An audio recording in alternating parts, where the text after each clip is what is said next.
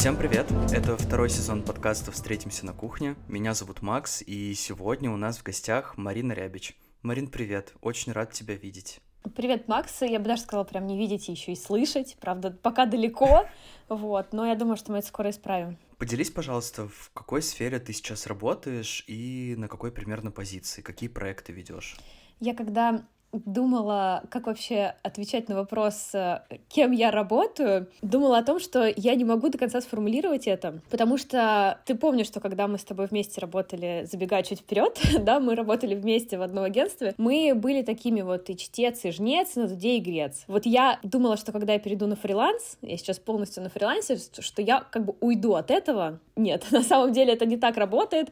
На самом деле я, правда, наверное, сейчас такой кросс-функциональный сотрудник, сотрудник, я сама для себя такой проектный менеджер, где-то digital-продюсер, где-то контент-маркетолог, где-то еще немножко дизайнер, комьюнити-менеджер, да, в общем, я стараюсь э, соединять в своей работе много разных функций, ну, в том числе ввиду того, что э, пока что я веду там не супер какие-то крупные проекты, это в основном развитие личных брендов, но не могу сказать, что меня это как-то прям, знаешь, сильно так фрустрирует э, по отношению к моей прошлой работе. Но при этом, да, важно сказать, что у меня есть команда, я работаю в команде всегда с рилсмейкером, вот, и с таким неким ассистентом, контент-менеджером, который тоже мне помогает в каких-то таких операционных задачах.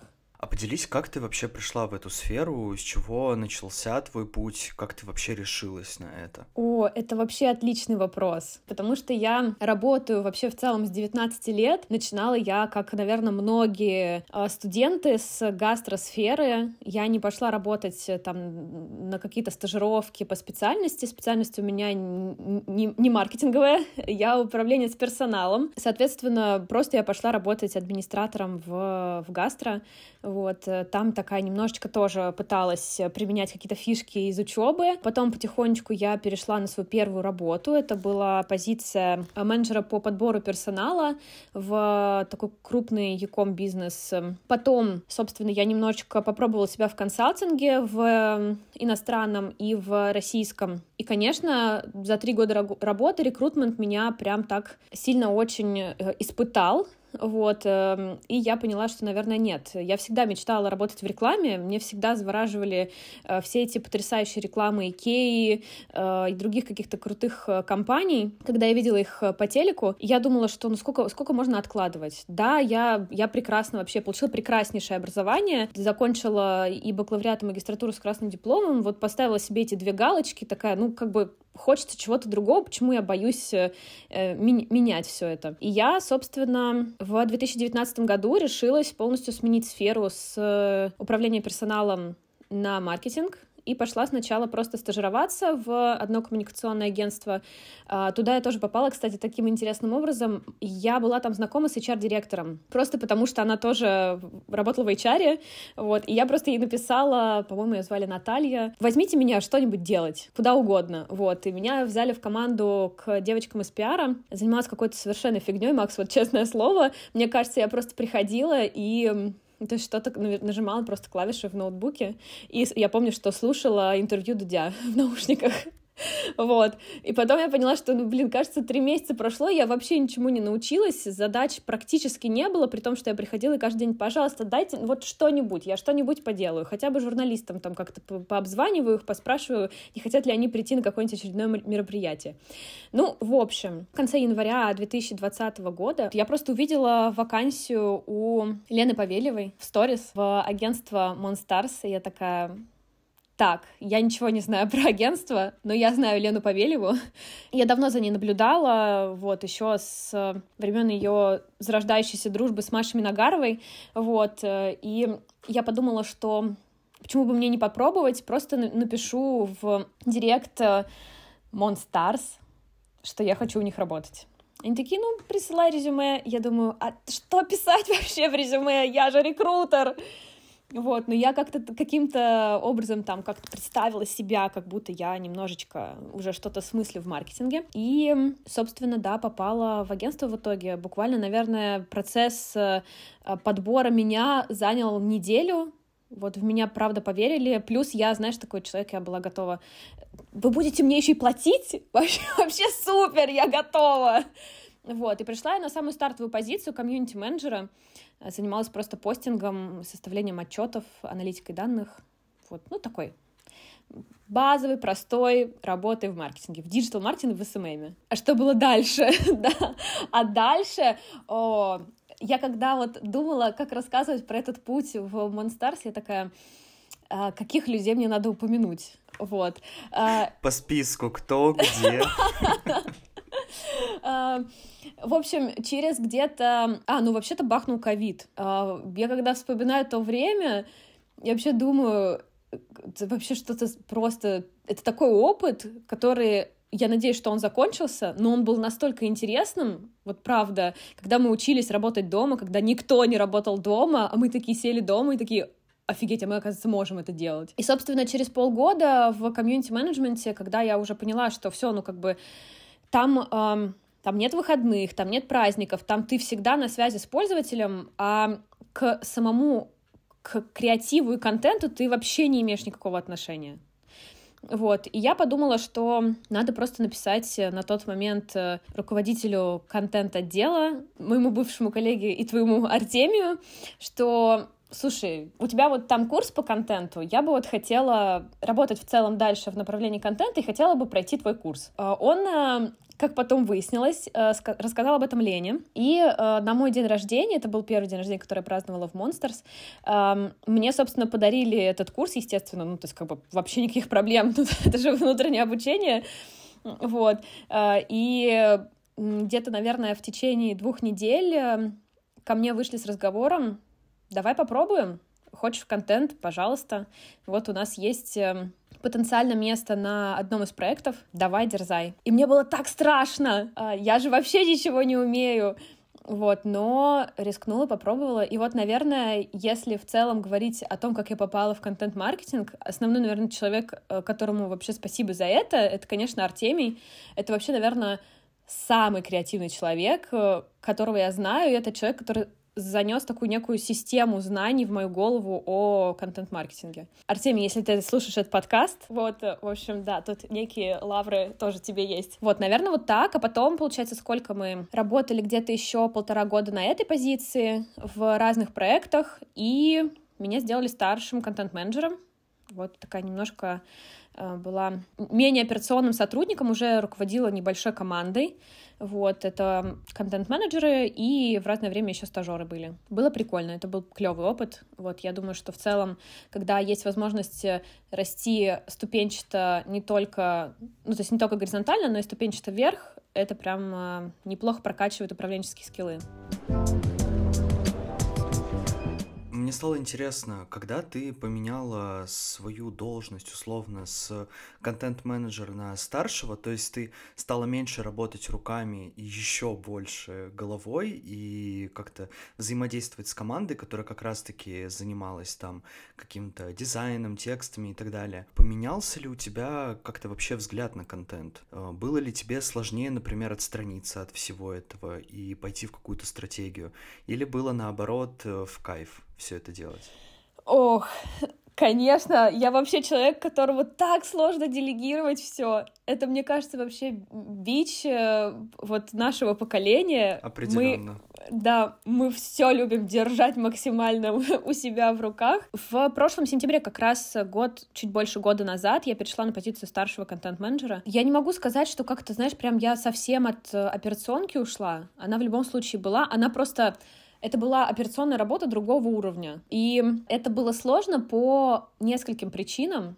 Как раз-таки вот э, коллега, про которого мы недавно прям с тобой говорили пару минут назад, он, э, его схантили в одну очень крупную компанию айтишную. И, соответственно, направление продакшена, которое тоже, которым он, собственно, занимался, перешло полностью ко мне. Я на тот момент была человеком, который вообще никогда в жизни не продюсировал какие-то крупные съемки, проекты, спецпроекты. И это направление было настолько темным лесом для меня, что я, я просто не понимала, за что мне браться. Я, я просила меня как-то покоучить, э, дать какую-то консультацию, э, писала разным коллегам, в том числе продюсерам, там, моей подруге, чтобы мне дали хоть какую-то информацию. И, конечно, вот с этой точки зрения было безумно тяжело. Но я скажу честно, менеджерить людей вообще не тяжело, особенно когда у тебя есть э, бэкграунд в управлении персоналом, когда ты знаешь, как работает эта система, и плюс ты ну, успел в разных бизнесах посмотреть, как это должно хорошо работать. Поэтому, если говорить про российский маркетинг и управление внутри российского маркетинга,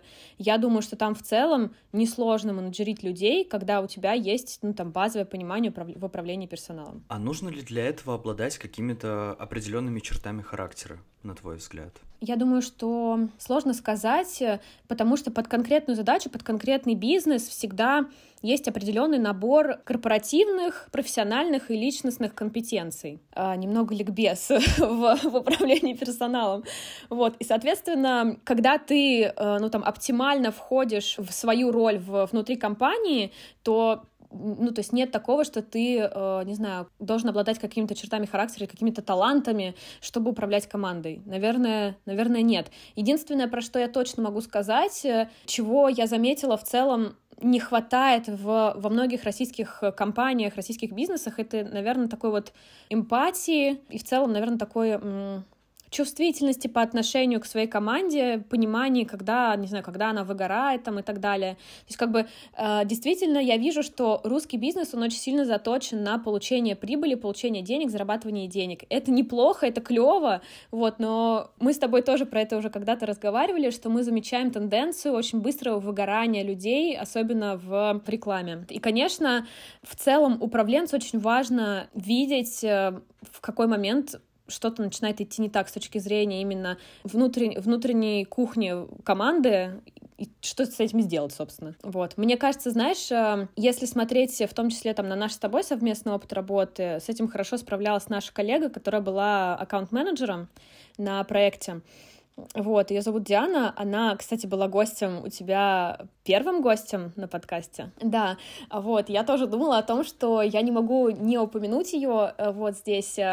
Все, кто нас сейчас слушает, э, вообще особо, наверное, не знакомы с, с, с этим человеком, вот, только если слушали там твой первый выпуск. В общем, это правда очень важно, когда у тебя проектный менеджер э, умеет э, чувствовать команду и умеет вот, когда вот все горит, дедлайны уже буквально вчера, сказать, что у нас все получится, мы клевые, мы крутые, мы предложим клевые решения, я защищу там эти решения перед клиентом, я их там буду отстаивать и так далее, мы круто поработали, но вот там надо поднажать, нужно там еще немножко, еще немножко, чтобы потом выдохнуть. И вот это правда, мне кажется, это очень клевая черта для руководителя. Какой проект ты могла бы выделить среди остальных за весь твой карьерный опыт? Это может быть что-то из старого, это может быть что-то из нашего с тобой совместного или что-то из нового? Я точно могу выделить первый проект в контент-маркетинге.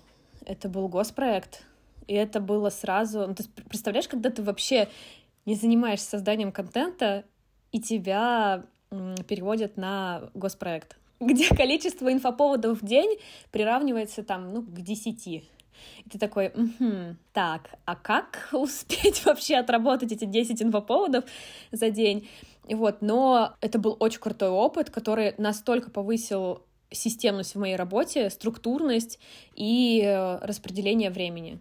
Это не значит, что не было факапов. Это значит, что просто за то время работы я действительно научилась э, работать эффективно, потому что иначе я бы ну, просто не справилась. И, наверное, я еще могу выделить э, проект, эм, как раз это ритейл, это сеть сникерсторов, э, где я реализовывала большую съемку прошлой осенью с командой. И, собственно, там эм, мы работали с артистами, с медийными личностями, с очень крутой командой продакшена, которую мы... А озвучивать это все мы не можем? Ну, есть, Слушай, это, это хороший, это хороший вопрос. Э, я, я бы, наверное, могла, потому что это все давно есть уже в, ну, в сети. Вот, это сеть сникерсторов Urban Vibes, э, и там мы реализовывали просто, ну, как кампейн э, зимней и весенней одежды с хип-хоп артистами, там, с Эрикой Лундмоен, с Камбулатом, с Лонером. Это было очень забавно, потому что когда ты, ну, вообще не делаешь какие-то крупные съемки как продюсер, а первой твоей съемкой почему-то является это. Много, с многомиллионными бюджетами, и ты такая, а, так, а что, вот, а что дальше? Ну, получается, я еду как бы в Голливуд, да, не знаю, там снимать Илона Маска, вот. И, соответственно, а, вот, наверное, это тоже такой проект, который я могу выделить, потому что я очень круто прокачалась за вот эту одну съемку в целом в продюсировании. Там, правда, тоже есть очень большая заслуга остальной команды, именно внутриагентской, которая нам помогала. Мы сделали ее очень круто, эту съемку, правда. И такой крутой постпродакшн у нас был. Я прям просто горжусь результатом этой работы. Вот, прям то, то, что я всегда с теплотой вспоминаю, особенно когда я, знаешь, знакомлюсь с какими-то коллегами из диджитал-маркетинга, вообще из разных компаний, вот, и там кто-нибудь тоже спрашивает, а там расскажи про какие-нибудь свои проекты, чем ты там занималась. Я обязательно всегда рассказываю про это, потому что, правда, это, это безумно крутой опыт. Когда просто, ты представляешь, просто по всей России висят баннеры, транслируются видео на экранах, э, которые ты сделал. Это круто. Для многих, в том числе для меня, это просто как будто бы, как ты правильно говоришь, та самая точка, после которой уже только Голливуд, что еще, ну, все остальные проекты уже как будто бы меркнут по определению. Слушай, ну, потом у нас была еще одна съемка для другого бренда, и я скажу честно, там, ну, то есть на съемке в целом всегда может что-то пойти не так. Это было сложно, и часть э, задуманных задач она не была выполнена, ну, ввиду просто каких-то процессов, которые не до конца были выстроены. И когда мы сидели, анализировали в целом, что это вообще такая, знаешь, я прям вот э, хочу акцентировать на этом внимание, после каждой какой-то большой работы, какого-то спецпроекта садится и делает такой разбор полетов, понимает, что вы могли улучшить во взаимодействии, в процессах. Вот. И когда мы с моей коллегой проектным менеджером на тот момент сели и думали, а что мы вот мы могли сделать, чтобы получилось все лучше. Там, знаешь, условно, ну, как бы не приехали вещи на съемку, э, световики э, плохо сработали с фотографом, э, там финальный результат не совсем получился таким, каким мы его ожидали увидеть. И когда вот это все происходит, ты такой, а, фак, что делать? а ты еще как бы тебе клиент за это деньги заплатил, и ты такой, «А вот как я могу это прямо сейчас решить? Вот, и мы действительно тогда сели, так штурмили, думали, так, что же мы можем сделать, вот, подключали каких-то там вышестоящих людей в, в агентстве, вот, находили какие-то контакты монтажеров, которые нам правили э, весь результат и так далее. И э, ну, в итоге все закончилось хорошо, эту съемку приняли, финальный результат тоже приняли. Вот, но, конечно, такой вот осадочек, знаешь, после э, первой такой съемки, которая безумно круто получилась, вот вторая получилась как бы так, ну, не совсем супер идеально, и ты такой, черт, кажется, я не король мира, да, вот меня это вернуло на землю. Если бы тебе э, предложили сделать профессию твоей мечты, какая бы профессия это была? Любая вообще. Существующая или несуществующая? Клевый вопрос. Молодец, Макс. Вариант э, не работать и получать деньги не принимается. Черт, это основной был мой вариант. Так, ну, я иногда думаю о том, что, может быть, творчество это в целом не совсем мое. А, потому что я, как, наверное, любой творческий человек, иногда вообще устаю от всего этого, от э, генерации каких-то идей, от придумывания. Я иногда могу вот лежать перед сном, у меня какие-то мысли крутятся в голове, и я такая, блин, а как было бы вообще легко сейчас ни о чем не думать, не, не генерить какие-то идеи, а просто уснуть. И просто пойти на какую-нибудь базовую работу бухгалтером 5-2. Вот. Но э, потом я понимаю, что, наверное, мне стало бы скучно работать, не знаю, там с бумажками и заниматься вот чем-то таким. Э, меня безумно драйвят съемки. Это, наверное, вообще работа, в которой я вижу намного больше смысла, чем в классическом там СММе. Вот, э, потому что когда я вижу результат очень долгой, тяжелой работы в виде какого-то безумно крутого ролика, который, не знаю, трогает в тебе какие-то эмоции, э, побуждает тебя вообще в целом мыслить, подумать о чем-то более сложном, чем э, что-то просто купить. Вот. И вот э, это, это мне помогает э, ну, в том числе, наверное, немножко тогда не опускать руки и не думать о том, что творчество — это не мое. Вот, поэтому, если говорить про какую-то работу мечты, там, профессию мечты, э, все равно, мне кажется, это было бы то, что связано точно со съемками, как бы это называлось, не знаю. Вот правда не знаю, потому что э, когда-то я думала, что прикольно было бы сидеть в соцсетях и что и как-то зарабатывать на этом деньги, а потом это стало реальностью. И я такая, ого, при... ого, прикольно, вот. А, и, собственно, наверное, вот э, ну, думать, если что-то что такое, не знаю, может быть, не могу сейчас тебе прям так придумать, но это точно был бы какой-то кроссфункциональный такой человек, который бы умел и в продюсировании, и в креатив, и в управление командой, и вот что-то что такое. Круто. Ну, вообще, описанное тобой как будто бы не несуществующее, а как будто бы это действительно можно попробовать сделать? Ой, мне кажется, ты знаешь, когда человек пытается заниматься всем, это вообще такая дорожка скользкая в, в выгорание очень быстрое и в то, про что мы уже с тобой поговорили, в такую вот э, ну, какую-то бездну профессиональной такой, э, профессионального в том числе обесценивания, когда ты достигаешь, достигаешь какого-то результата, потом ты такой, кажется, я недостаточно делаю, кажется, я не так хорош. Хотя говорят, что у кого-то такого в целом не бывает, нет, кто-то с этим не сталкивается. Я не верю в это.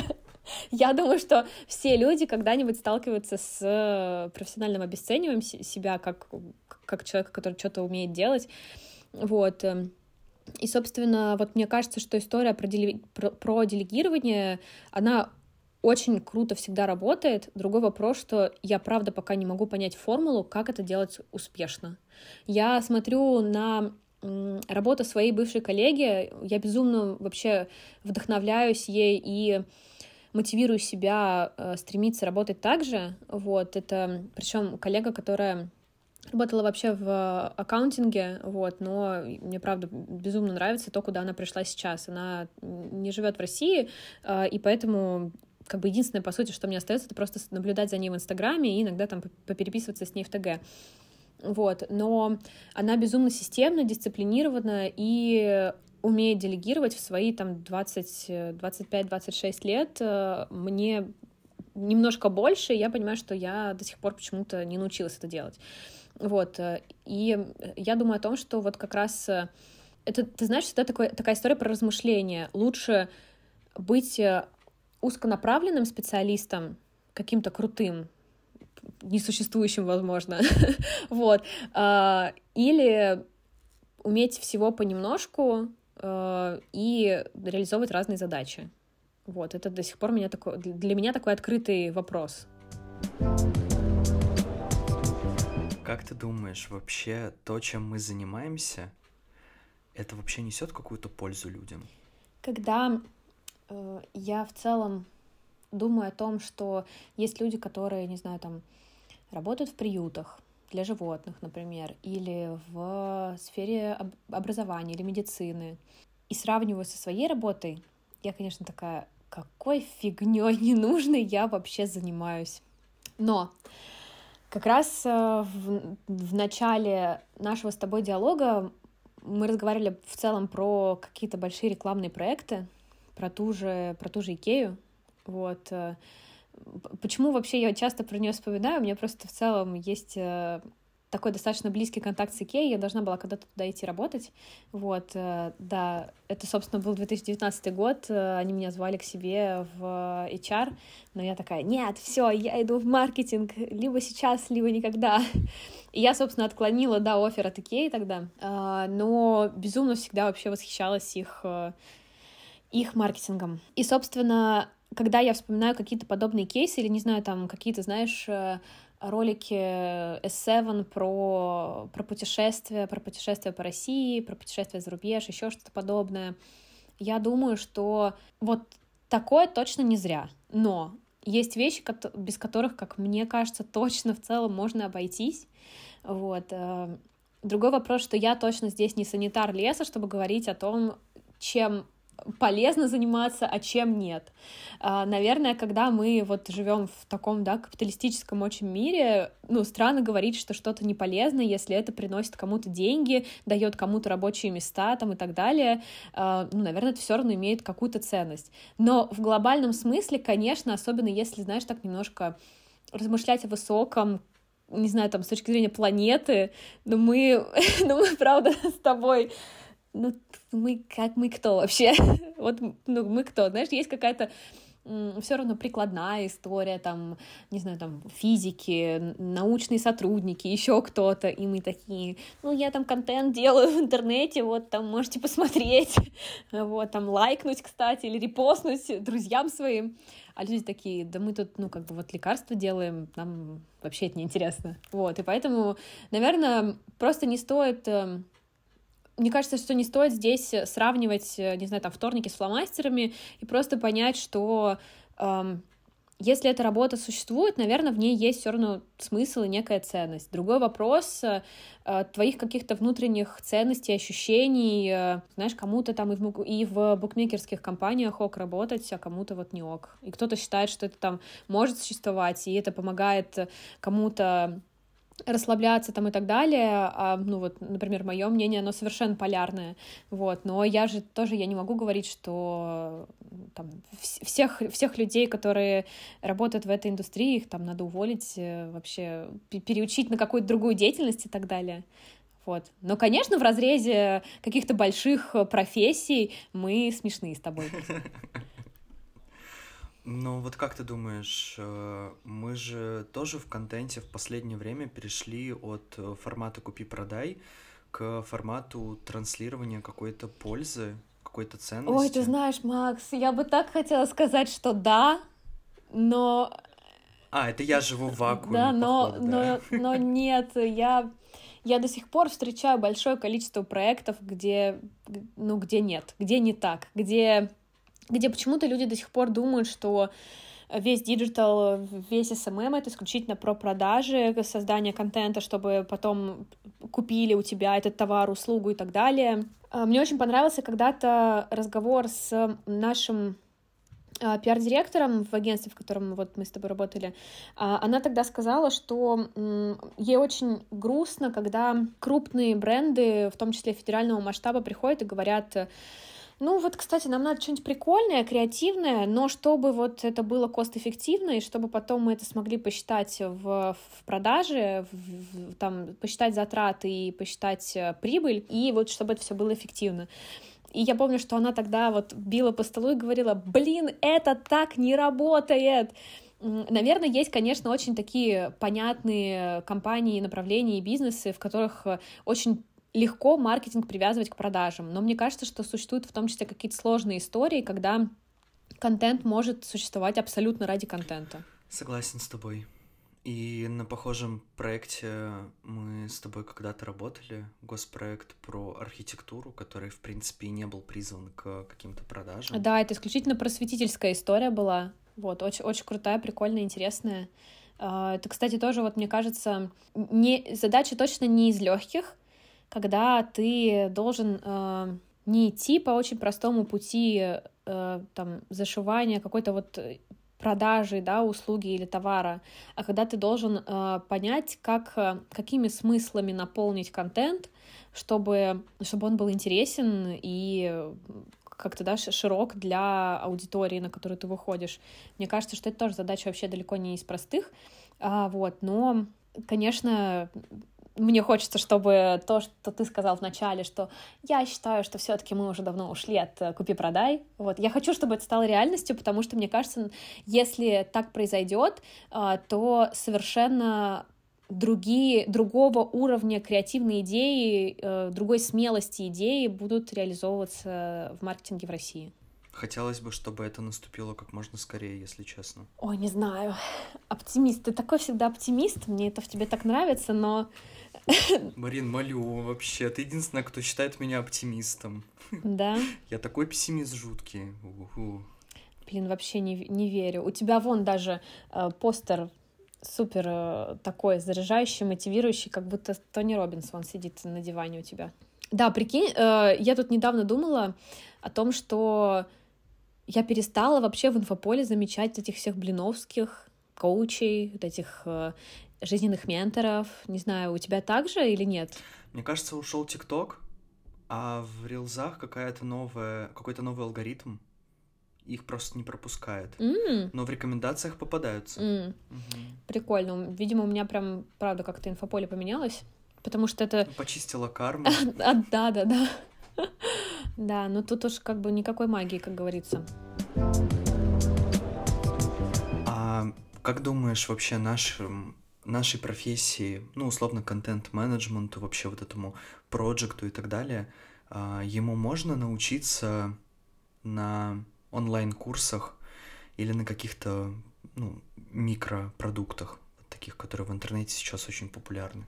Слушай, я вообще считаю, что если у человека есть желание чему-то научиться, он может вообще научиться этому просто в интернете. Э, потому что правильное умение искать информацию, нужную информацию, выборочную, делить, ну, как-то иметь какое-то критическое мышление, понимать, где, где, где дичь, где не дичь. Эм, вообще, мне кажется, вот в этом плане точно помогает э, обучению какой-то там новой профессии. Честно, я э, человек, который, когда менял сферу, не проходил никакие онлайн-курсы, кроме вот э, там обучения непосредственно, ну, по сути, моего руководителя. Вот. Но у меня есть сейчас один кейс эм, из ближайшего окружения. Это моя подруга, которая в том числе для себя такую немножко смежную сферу осваивает и делает это благодаря как раз э, ну, таким онлайн-курсам на онлайн-платформе, достаточно известным, популярным. Вот. Эм, ей безумно нравится, и ей достаточно не хочу быть снобом в этом плане, но, конечно, я ей сказала, ну, надо, конечно, еще книжку по маркетингу прочитать. Вот, какую-нибудь там условного Котлера. вот. Ну да, в общем, я, я в этом плане стараюсь как-то э, шире смотреть, э, но эта история, мне кажется, как раз про вот внутренний фильтр, когда ты такой, вот это ок, вот это точно не ок. Э, ну, а в целом, мне кажется, когда человек хочет, он может вообще всему вообще где угодно чему-либо научиться. Не знаю, или на курсах у какой-нибудь Саши Митрошиной, и потом это успешно применять и зарабатывать на этом деньги, или в какой-нибудь крутой онлайн-школе икра или Setters Education. То есть, как бы, мне кажется, все очень сильно зависит от конкретного человека. Я с тобой соглашусь, но в этом вопросе я скорее выступаю как сноб. У меня были реальные ситуации с коллегами на работе, а, в непродолжительный период моей работы в одной компании, когда одна из коллег, ну, в общем, имела базу вот с такими условно курсами по SMM. И если, например, не этот случай брать, а, например, мое ближайшее окружение в подписках в Инстаграме, а, есть э, какие-то знакомые, которые проходят, например, курсы по а, сторителлингу. Ну, не по тому сторителлингу, который сейчас популярен и известен, а по созданию сторис. И ты вот смотришь на это, и ты думаешь, блин, так это вообще 2015 год? Ты просто это пролистываешь, потому что это настолько, ну, не в кассу, и я выступаю в этом плане с новым, и дополняя тебя, тоже хочу сказать, что должен быть определенный этот фильтр, чтобы все равно чувствовать какой-то тренд. Блин, Макс, но ты же понимаешь, что э, все равно, э, если это до сих пор существует, значит запрос на подобный уровень э, креатива, маркетинга, он до сих пор есть, и это где-то точно работает. Ну а запрос у кого? Ну, с клиентской стороны, я думаю. Вот я имею в виду как раз-таки кейсы, когда люди сами проходят эти курсы и свои личные страницы так оформляют. Mm. То есть в компаниях я такого не вижу. как бы mm-hmm. на такой уровень у компании уже нет спроса. Мне кажется, mm-hmm. российский бизнес настолько насытился хорошим маркетингом, что mm-hmm. ему уже 2015 год не продашь. Тоже с тобой не соглашусь, потому что я же вижу это, а, ну, на примере своего маленького города, потому что я как раз вот эм, в рамках э, социокультурного проекта Артемов Project э, проводила лекцию по контент-маркетингу в Урюпинске, и там ко мне после лекции подошла женщина, которая владеет ну, очень небольшим бизнесом по продаже там, ну, техники для дома. Вот. И я посмотрела ее, как она ведет соцсети, и эта история, конечно, про там, ну, 2000, там, ну, не 15 год, но условно это там 18-19 год, какие-то очень устаревшие решения, э, устаревшие всякие штуки из геймификации, вот, эм, и здесь э, важно сказать, что это работает почему-то до сих пор. Э, да, но, конечно, не знаю, ну, развивать насмотренность, да, это клево, это, это прям здорово, когда ты можешь э, видеть прям что-то клевое на, на нашем рынке или на э, зарубежном рынке и придумать, как это адаптировать или, или поменять, или перепридумать, пересобрать э, к, к, там, к, к, применимо к твоей работе, вот. Ну, не знаю, мне кажется, что здесь, э, правда, мы, может быть, излишне снобы в этом плане. Вот, может быть, не стоит как-то, знаешь, так... Ну, кому-то, может быть, э, знаешь, достаточно пройти, эм, не знаю, там, курс по визуалу, и э, он, не знаю, там, продает цветы в своем маленьком городе на 20 тысяч человек и просто оформить страничку в какой-нибудь соцсети, настроить там какие-нибудь кнопки э, контактов там и так далее — и это будет работать. Ну, а вдруг правда? Ну, почему бы не протестировать эту гипотезу, если ему это будет достаточно и так далее? Не обязательно же всем покупать какие-то очень крутые курсы там за, за много денег, чтобы учиться чему-то крутому. Может быть, человеку это вообще правда не нужно, у него там нет денег на отдельного маркетолога или там digital-специалиста, он в целом как бы закроет эти вопросы базово. Но, конечно, хочется, чтобы, чтобы на рынке существовали только, знаешь, только там крутые кейсы, только только краш, а не кринж, вот, но, но так, же, так же не бывает. Ну да, я в этом вопросе выступаю скорее в роли такой гниды, которая видит, опять же, к твоему тезису про то, что я оптимист. Нет. О, это, Макс, это тот мем с кружками, с пауками и кружками. Попей говна. Да, да, да, вот, это мы с тобой. Есть ли у тебя какая-то возрастная планка, какой-то возраст, до которого важно успеть реализоваться, а, либо твоя личная, либо, может быть, ты замечала, что какой-то возраст уже навеян тебе обществом? Ну, конечно, мне кажется, что я вообще настолько часто думаю о том, что я, я так боюсь взрослеть, и так боюсь постареть, и так боюсь что-то не успеть. Э, это там одна из очень больших тем, которую я в том числе прорабатываю там со своим терапевтом, потому что э, я очень люблю сравнивать себя с... Точнее, как, я вообще-то не люблю это делать, но мой мозг это делает все время. Я себя все время сравниваю с другими людьми, которые где-то уже на вот карьерном пути находится выше, чем я. Мне кажется, что это не про достигаторство, это вот именно про успеть, успеть, даже, даже не то чтобы успеть, а не, не просрать возможность вот какую-то, которая вот, которая есть. Но для меня, наверное, нет предела, потому что, ты знаешь, я посмотрела на свою маму, которая в этом году попробовала себя в писательстве и написала очень клевый рассказ, и вообще я достаточно часто слышала в последние там 5-7 лет от нее, что если бы не бизнес, которым она занимается, то она бы была писательницей и писала бы детективы, как Агата Кристи, то, наверное, я бы вот, если бы этого не видела, я бы сказала, что, ну, не знаю, ну, 50, ну, может быть, не знаю, 60, какой предельный возраст, фиг его знает. Ну, может быть, да, вот что-то такое. Но когда я увидела, как моя мама загорелась, и у нее все получилось, и э, вот как раз Евгения, с которой она работала, сказала ей, Ольга, вы вообще супер, вообще не бросайте это у вас, э, правда, у вас столько идей, вы стольким со мной поделились, продолжайте. Пусть это будет ваше хобби, но продолжайте. Вдруг ваши, ваша там дочь э, лет через 20 выпустит э, какую-нибудь ограниченным тиражом вашу книгу, а она станет популярной, и вообще как бы, вот будет какой-то новый виток в вашей деятельности. Да, пусть в пожилом возрасте, но это же будет так прикольно, считай, новый виток в карьере. Вот, плюс... Э, моя мама в том числе вот в, в моем возрасте около 30 лет тоже тогда сменила, например, сферу. Она работала в педагогике, причем в такой эм, достаточно интересно. Это была работа с особенными детьми, вот, э, дефектология, вот, вот вся вот эта история. И она просто решила попробовать себя в бизнесе, и у нее все клево получилось. Вот. Потом э, в какой-то момент она, например, поняла, что в том числе история с маркетингом, она должна немножко трансформироваться и начала тоже что-то как-то там смотреть в соцсетях, как, как что кто делает. И мне тогда сказала, что нам нужно завести страничку в Инстаграме. И вот она там что-то даже сама делала, пыталась, вот, у нее это получалось. Другой вопрос, что, конечно, когда ты молод, у тебя намного больше сил, чтобы реализоваться и там условно поменять сферу и достичь какого-то Олимпа, который ты себе запланировал.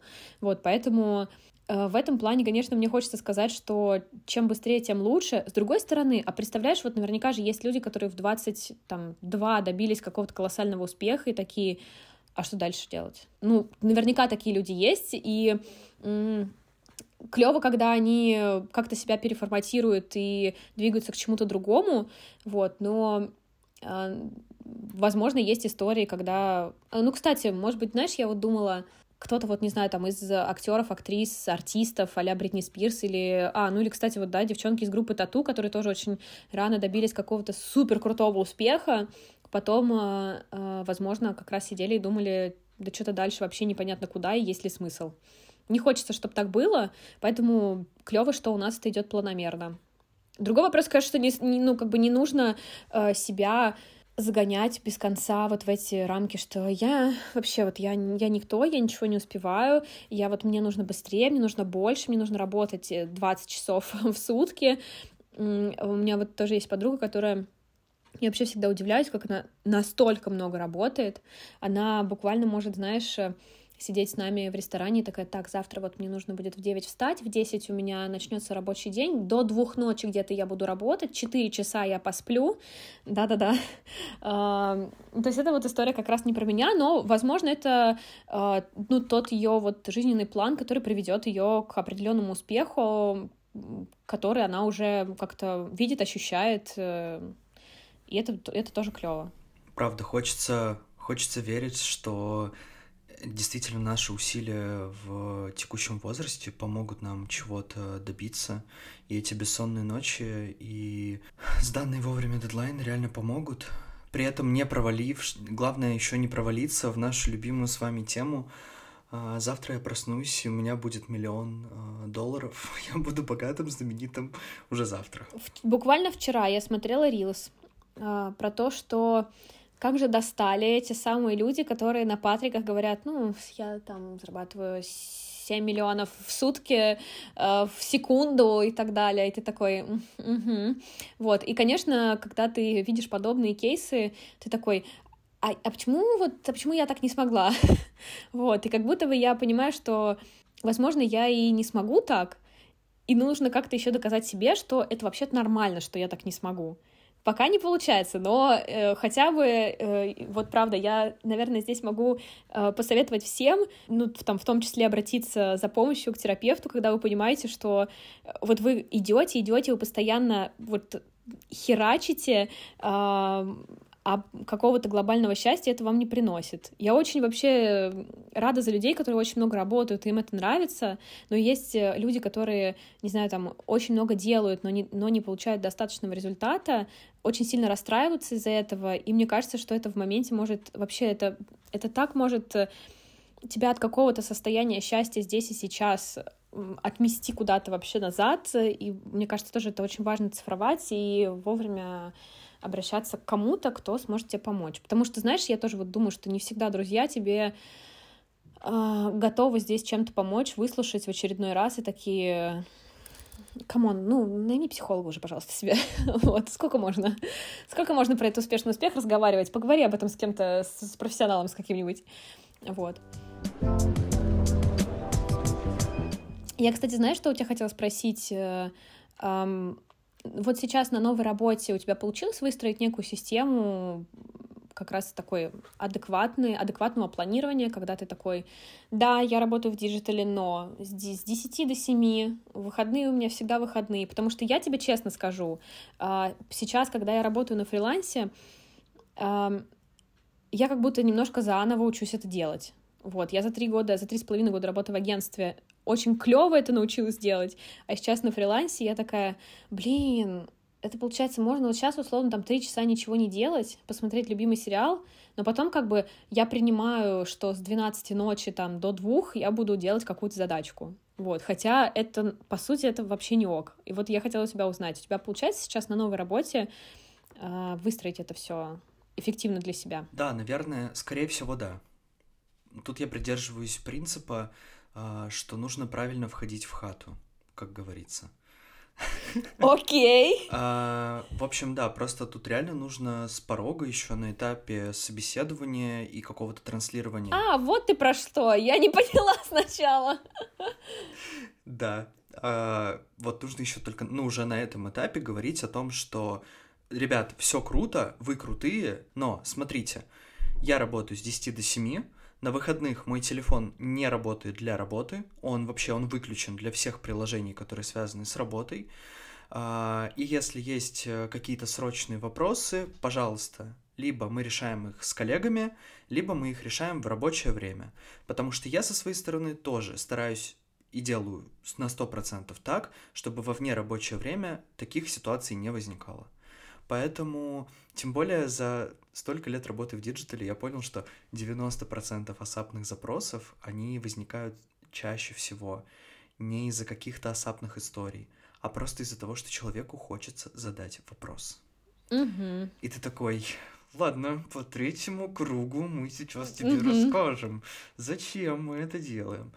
Вот, как бы от этого я ограничился. И да, но вот сейчас я работаю в Skill Factory, и здесь, в принципе, такая атмосфера очень комфортная, психологически такая рабочая атмосфера хорошая. Есть, конечно, индивидуумы, которые пишут тебе на выходных, ты просто им не отвечаешь. Угу. Ой, ты знаешь, у меня вот, возможно, это тоже в ком-то откликнется, кто сейчас нас слушает. Я настолько вот в том числе зависима от мессенджеров и соцсетей, что когда я вижу уведомления в Телеграме, в Инстаграме или еще где-то, у меня вообще, у меня аж руки чешутся, я не могу, мне надо посмотреть, что там, ответить или там хотя бы, хотя бы посмотреть и потом закинуть там в непрочитанное, вот, но хотя бы зайти, увидеть, что это, а вдруг а вдруг это что-то важное, а вдруг это вопрос жизни и смерти, хотя, конечно, нет, но почему-то я всегда стремлюсь, э, чтобы вот посмотреть, что, что, где, как, а не пропустить и так далее. В том числе, кстати, я заметила, что это рождает э, некую тревогу, когда, например, ты пытаешься, не знаю, там, ты болеешь, и ты пытаешься себя как бы ограничить от этого фона, но ты как будто бы излишне дополнительно тревожишься от того, что ты не отвечаешь людям или не, не ну, там, не делаешь какой-то чек по определенным задачам и так далее. Вот. Э, вообще, вот это, кстати, такая достаточно большая отдельная тема, как э, в целом распределять свое время на фрилансе. Вот. Э, потому что сейчас, когда я перешла там от э, работы в найме на фриланс, э, я могу сказать, что у меня, правда, были, наверное, какие-то розовые очки. Я думала, что это вообще это так легко. Да боже, ну, умоляю. И распределять задачи между командой, и вообще всех контролировать, и еще и свою работу контролировать. Это вообще, и работать я буду меньше. Ну, нет, э, на самом деле не всегда это так работает, но я себе тоже в том числе стараюсь здесь немножко так одергивать и говорить, что, come on, ты, ты только начала этим заниматься, основательно, серьезно и так как бы спокойно. Э, дай себе возможность ошибаться. Вот. Вообще, я считаю, что ошибаться — это клево. Другой вопрос, что ты знаешь, и у меня был опыт работы с разными людьми за четыре года в маркетинге. Я видела, что есть люди, например, которые ошибаются, и ну, они не совсем в целом замечают и делают какие-то выводы из вот там этих ошибок, которые они совершают.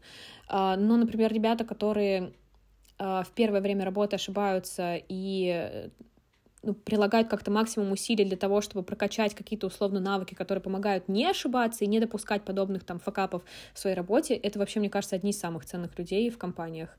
Вот, потому что вот этот навык обуча... обучаемости вот, и какому-то цифрованию своих успехов и неудач, это прям очень здорово. Я с тобой согласен, и когда я работал в Setters, у нас была классная практика, которую я застал так, знаешь, э, пальцем правой ноги уже условно, но были вот эти вот fuck up days, fuck up nights, где собирались и открыто заявляли о своих ошибках и то, как они справились или даже не справились с ними. Озвучивание проблемы — это очень клевый шаг к тому, чтобы эту проблему вообще принять и понять, как с ней работать, или хотя бы понять, как ее не допускать в дальнейшем. И, ну, правда, есть много классных даже ивентов сейчас, когда люди собираются и говорят об этом. Я не верю в тот тезис, что на ошибках других можно научиться. Честно, я никогда не учился, только на своих. Но опять же, важно это делать. Тут я с тобой согласен. Угу. Знаешь как, мне кажется, что еще мы намного лучше, лучше учимся на ошибках других людей, когда эти люди максимально близкие к нам люди. Будь, будь это, там, не знаю, рабочая команда или какие-то не знаю, там, люди просто из нашей личной жизни, вот, как будто бы вот на их ошибках мы точно учимся, а на каком-нибудь условном Пете Васечкину, у которого там 10 тысяч бизнесов, и он 20 лет в этом деле, и он говорит, что на старте нужно делать вот так, а не вот так, ну, там, наверное, вряд ли. Ну, окей. Хорошо, мы не будем делать так. Ну да, я согласен с тобой. Правда, не знаком Блин, мне так нравится, что на протяжении всего нашего диалога ты часто говоришь, я так согласна с тобой, Макс, я тоже так согласна во всем с а тобой. А я... Вообще, я так ждала нашего разговора. Марина, я такая, ты знаешь, я словесная профурсетка, потому что вначале я задаю такой вопрос под жимом, типа, согласна ли ты? И я могу быть не согласен с тобой вначале, а потом меня человек убеждает, и я такой, да, я с тобой согласен. Ну, потому что правда так. Ну, ты знаешь, у меня нет цели тебя убедить. У меня есть цель классно провести время и построить прикольный диалог, который будет интересно кому-нибудь послушать. А, нет, просто одна из целей этого подкаста — это тоже такая форма насмотренности, когда ты общаешься, трешься об разных людей и понимаешь, что как бы где-то твои взгляды, они действительно там, их можно скорректировать в этом плане, потому что у тебя не всегда 360 обзор, а когда ты общаешься с людьми, у тебя все-таки как-то меняется этот взгляд. Поэтому тут я, правда, очень благодарен за то, что мы с тобой такие темы поднимаем. Если перейти к таким уже последним-последним вопросам, представь ситуацию, а, что идет созвон, и клиент или твой коллега ведет максимально токсичную коммуникацию. Ну, допустим, ведет коллега, а вы вместе с клиентом созваниваетесь и тебе нельзя дать волю эмоциям. Есть ли у тебя какие-то лайфхаки, как себя успокоить в моменте и просто ну, не вылить тонну грязи на этого человека, сдержаться? Я пытаюсь вспомнить э, в профессиональной среде, было ли у меня что-то подобное.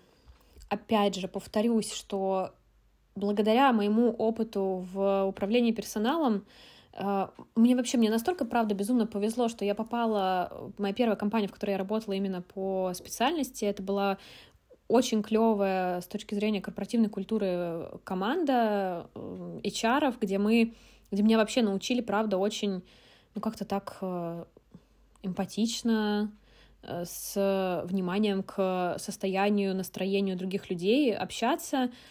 Но я скажу честно, когда я попала в маркетинг, я такая, а, так вы материтесь прямо на работе? Офигеть, мы так не делали никогда. Вот, и, конечно, когда, э, когда ты попадаешь в маркетинг, это вообще какой-то другой мир, и бывало всякое.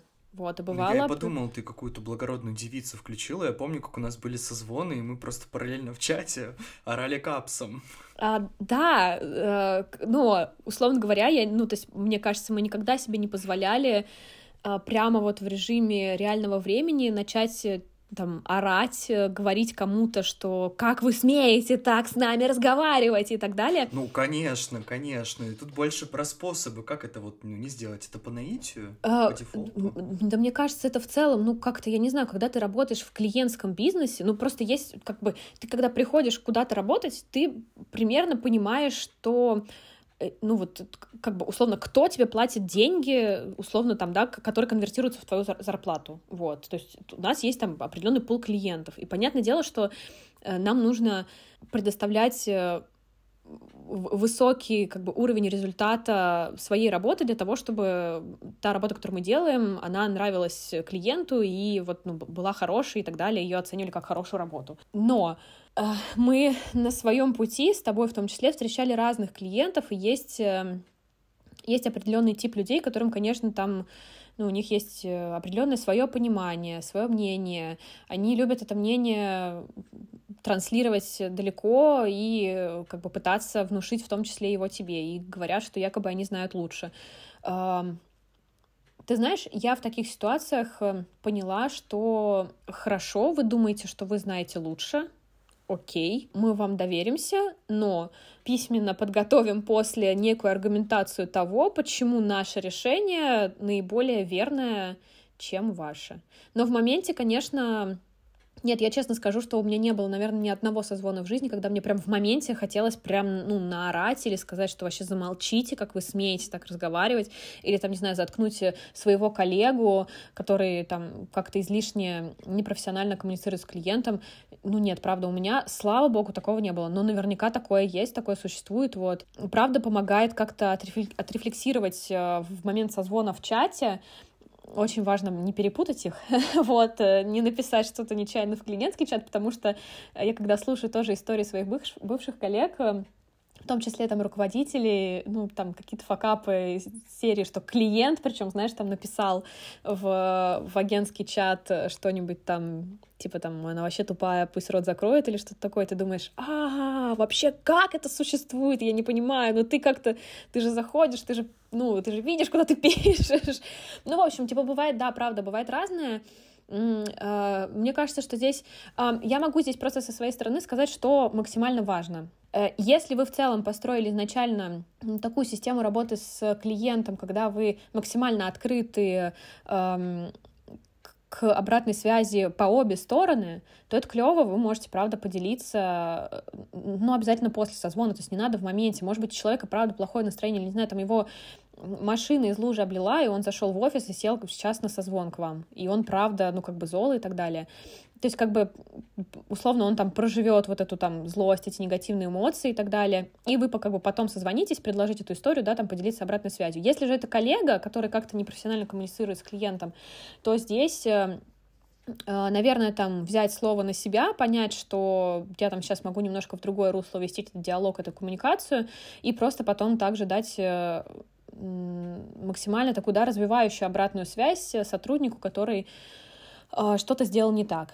Вот, я здесь всегда топлю как раз вот про эту историю с эм, очень такой правильной дачей обратной связи, потому что их вот есть такие, да, основные три вида. Это э, конструктивная обратная связь, позитивная обратная связь и развивающая.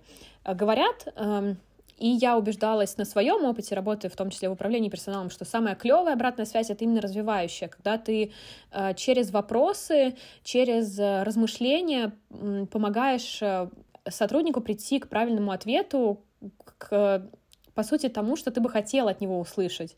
Вот, и он сам как бы условно доходит до, до этого, до того, что действительно он в чем-то был там неправ, это какие-то основные его там точки роста, которые надо прокачивать. Вот, и я, конечно, всегда, ну, по большей части всегда против такой конструктивной обратной связи, когда ты прям негативишь на человека, говоришь, что там вот это было неправильно, так мы не говорим, вот так мы не, возраж... не, не, не, не изъясняемся с клиентом, не, не выражаем свои мысли, не коммуницируем. То есть это все равно, это все история про какой-то какой-то такой хардовый менеджмент, который вообще, мне кажется, должен уже умереть. вот. Э, я не знаю просто, правда, где, вообще, где он может быть применим. Мне кажется, что точно не, не в каких-то подобных компаниях и бизнесах. Вот. Есть, конечно, еще вот история про позитивную обратную связь, но, опять же, есть люди, которым... Это то, про что мы с тобой недавно разговаривали. Есть люди, которым, может быть, неловко получать позитивную обратную связь. Они вообще, может быть, не привыкли себя хвалить. И вот как раз здесь, как мне кажется, всегда очень важно выбирать эту развивающую обратную связь, которая помогает в диалоге не просто там в «как ты думаешь, что ты сделал неправильно?» То есть как бы, ну, не вот так. А когда ты действительно в диалоге, в очень таком корректном пытаешься прийти с сотрудником к пониманию, что можно улучшить, и то есть как бы факап, он уже произошел скорее всего, ну, вряд ли вы там полного дурака взяли на работу, который не понимает, что он накосячил на созвоне с клиентом или там излишне сэмоционировал. Скорее всего, он это понял, вот, и важно не концентрироваться вот на этом, а скорее на том, что мы можем сделать, чтобы это исправить, и это больше не происходило. Это можно выделить в отдельный выпуск подкаста и запустить просто как лекцию, потому что Каждый совет, который ты дала, он очень, э, очень полезный, очень практичный. Ты знаешь, э, я когда разговаривала вот как раз э, со своим бывшим, бывшим коллегой Артемием по поводу в целом участия в подкасте с тобой, я думала о том, что мне очень важно было, вот он как раз тоже говорил, что пожалуйста, только не говорите на какие-то узкие темы, что никто, вот которые никто не поймет, они будут относиться только к вам двоим. И вот мне правда, мне так важно было здесь попытаться немножечко уйти от этого и поговорить про, про общее, а не про частное с тобой, и в том числе дать некую пользу. Мне кажется, что, возможно, немножечко у меня это получилось. Я уверен, что это получилось. Мне, знаешь, единственное, мне кажется, мы мало мемов накидали. Как-то мы э, как будто у нас такой прям серьезный получился немножечко выпуск, такой диалог. А я думала, что мы будем... Я вообще, знаешь, как хотела начать э, этот подкаст? В общем, есть такой мультик «Похождение императора». И там есть... И там есть эм, персонаж Изма, вот, это такой антагонист этого мультика, краш их, обожаю, вот, и она в какой-то момент там превратилась в кошку, вот, да, и, и я, мне вообще, мне очень необычно всегда записывать свой голос, и там есть э, такой тоже мем э, из этого мультика. Это мой голос, и это мой голос.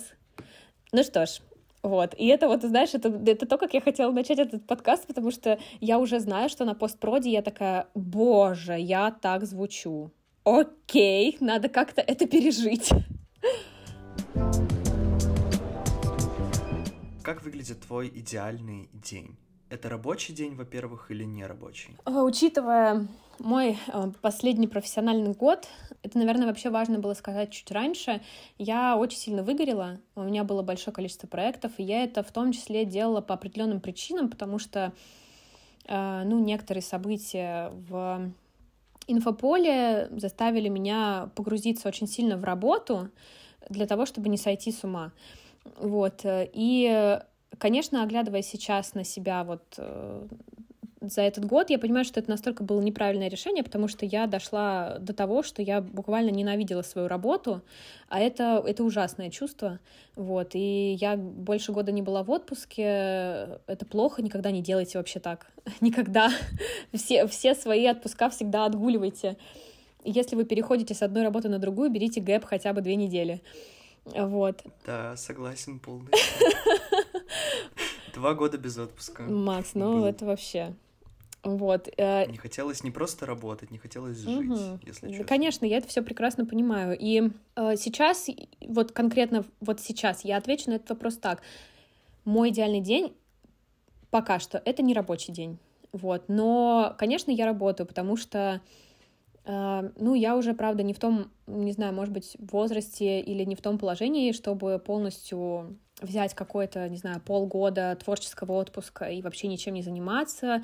Возможно, я немножко тоже неправильно здесь мыслю, для меня это несколько инфантильная позиция, возможно, это вообще не так, и это ок, и для каких-то людей это абсолютно нормально. Но опять же, там, ввиду моего бэкграунда, учебного, рабочего и так далее, я не представляю, как это ничем не заниматься на протяжении долгого времени без какой-то уважительной, там, не знаю, причины здоровья или чего-то подобного. Поэтому я стараюсь так сейчас работать, вот, работать меньше, чем я работала эм, в агентстве пока сложно, вот, и приходится как-то принимать, что ты в том числе там где-то с точки зрения заработка пытаешься лавировать на других немножко суммах и цифрах, вот, но ты при этом освобождаешь больше времени для себя. А мой идеальный день э, — это он начинается немножко до, это точно я легла хотя бы в 12, поспала минимум 8 часов. Э, есть люди, которым достаточно спать 5-6 часов. Я считаю, это какие-то супергерои мне все-таки нужно где-то 8-9 часов сна, чтобы адекватно себя вообще ощущать в этом мире и не убить никого с утра. Вот. Это, кстати, помнишь, наша тоже вообще коллега Сусанна, которая сейчас работает в другом агентстве, она тоже всегда с утра, когда я приходила на работу, говорила, о, Марину мы не трогаем в ближайшие полтора часа. Вот, да, это вот, ну, это правда. Да, ну, да, я, к сожалению, такой человек, поэтому вот, кстати, работа на фрилансе на полной удаленке, без принудительной истории, там, ходить в офис к 10-30 утра, она мне помогла прям вот э, вставать и так э, вообще все ок. Вот у меня вообще все ок. И я даже с утра готова хорошо, прилично общаться с людьми. Ладно, сейчас люди подумают, что я какая-то мигера. Ну нет, ну в рамках разумного, конечно. Вот, э, собственно, я там много поспала, я вкусно поела, Вот. И вообще в целом вот мой идеальный день — это когда я очень вкусно ем. Мне кажется, что люди недооценивают вкусную еду по жизни. Вот. Э, я точно занялась чем-то очень приятным, например, э, не знаю, послушала свою любимую музыку или посмотрела что-то что я люблю, потому что вот недавно я пересматривала всего Тарантино, и это я почему-то делаю теперь каждый год. Мне очень нравится, вот, не знаю, там, определенный какой-то вот сезон пересматривать, э, раз в сезон что-то пересматривать у, у кого-либо, вот. Что еще? А, наверное, идеально еще, если у меня запланировано какое-то путешествие в этот день, потому что я для себя за последний год поняла, что я так долго откладывала путешествие, и больше я этого делать не хочу. И я в целом э, хотела бы намного больше времени уделять именно этому, потому что мне очень не хочется в 80 лет э, сидеть в каком-нибудь кресле качалки и думать, что я вообще ничего не посмотрела в этом мире.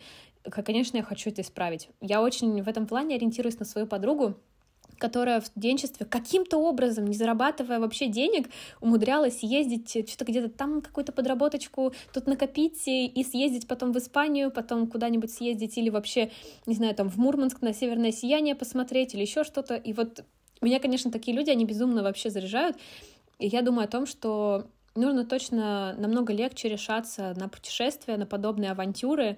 Вот. Мне кажется, это то, что будет э, делать нас счастливее в долгосрок особенно. Вот. И вот, наверное, это такой мой идеальный день. А, ну еще кошку, вот много времени с кошкой провести.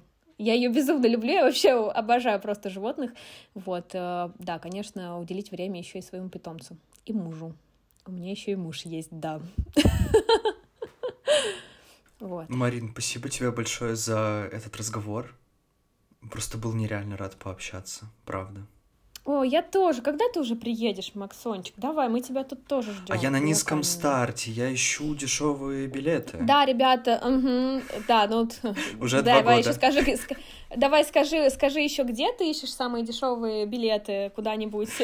Вот. Э, ну, в общем, ребята, не верьте, он говорит это уже, я не знаю сколько, и я уже чаще приезжаю в Питер, чем э, Макс в Москву. Вот. Но это прикольно зато наблюдать, как мы давно уже не работая вместе, продолжаем так хорошо и близко общаться. Это вообще меня безумно радует и трогает. Тоже желаю всем, чтобы друзья, которых вы находите на работе, оставались с вами и после работы, с которой вы уходите, и дальше по жизни шли и разделяли ценности и записывали вместе подкаст. Спасибо тебе большое, это такой клевый опыт. Если нужно, я обязательно приду еще раз. Это было клево. Спасибо тебе большое. Это все очень взаимно. Ну что ж, вы слушали подкаст «Встретимся на кухне». Ставьте лайки этому выпуску на Яндекс Музыке и звездочки в Apple подкастах. И всем пока-пока.